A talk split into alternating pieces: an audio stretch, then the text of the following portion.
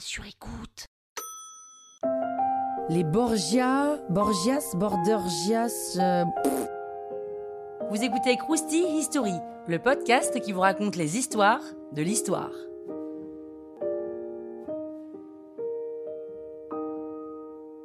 L'histoire de la famille Borgia commence en Espagne au XIIIe siècle. C'est une famille noble, jusqu'ici rien d'étonnant, mais elle prend réellement de l'importance au XVe avec Alfonso Borgia, prof de droit à l'université. Il se fait repérer par le roi d'Aragon, qui l'engage comme diplomate. Alfonso se fait d'autant plus remarquer que c'est lui qui rapproche le roi du pape. Il devient alors cardinal grâce aux recommandations du roi, qui est un poste très très haut placé dans l'église, hein. et il finit par devenir pape sous le nom de Calixte III. Et oui, Alfonso, ou Calixte hein, maintenant, nomme son neveu Rodrigo cardinal et vice-chancelier.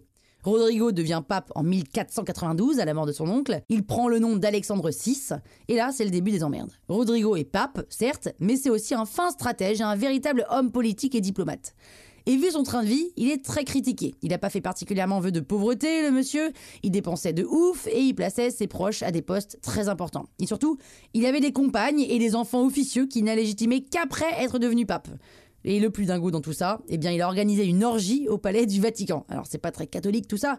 Et il marie ses enfants aux familles les plus puissantes d'Europe, toujours dans le but d'accroître son pouvoir. Alors, c'est un peu fouillis ces histoires. hein. Sa fille Lucrèce en fait les frais. Elle a été fiancée deux fois avant ses 13 ans, avec l'héritier d'une famille puissante d'Espagne, puis avec celui d'une famille puissante d'Italie, sans qu'on lui demande son avis bien sûr.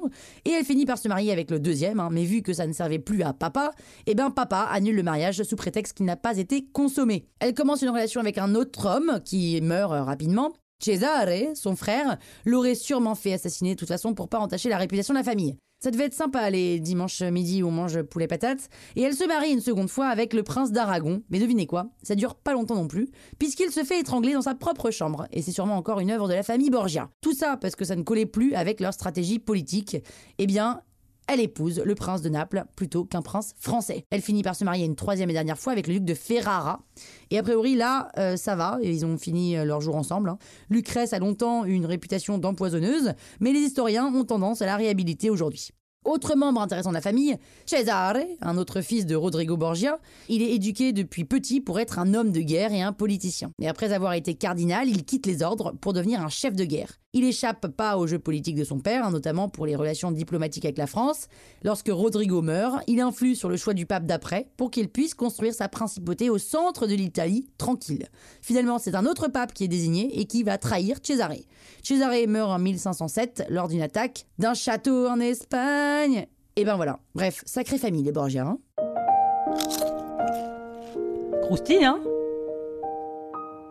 La toile sur écoute. Mom deserves the best, and there's no better place to shop for Mother's Day than Whole Foods Market. They're your destination for unbeatable savings, from premium gifts to show-stopping flowers and irresistible desserts. Start by saving 33% with Prime on all body care and candles. Then get a 15-stem bunch of tulips for just $9.99 each with Prime. Round out Mom's menu with festive rosé, irresistible berry chantilly cake, and more special treats. Come celebrate Mother's Day at Whole Foods Market.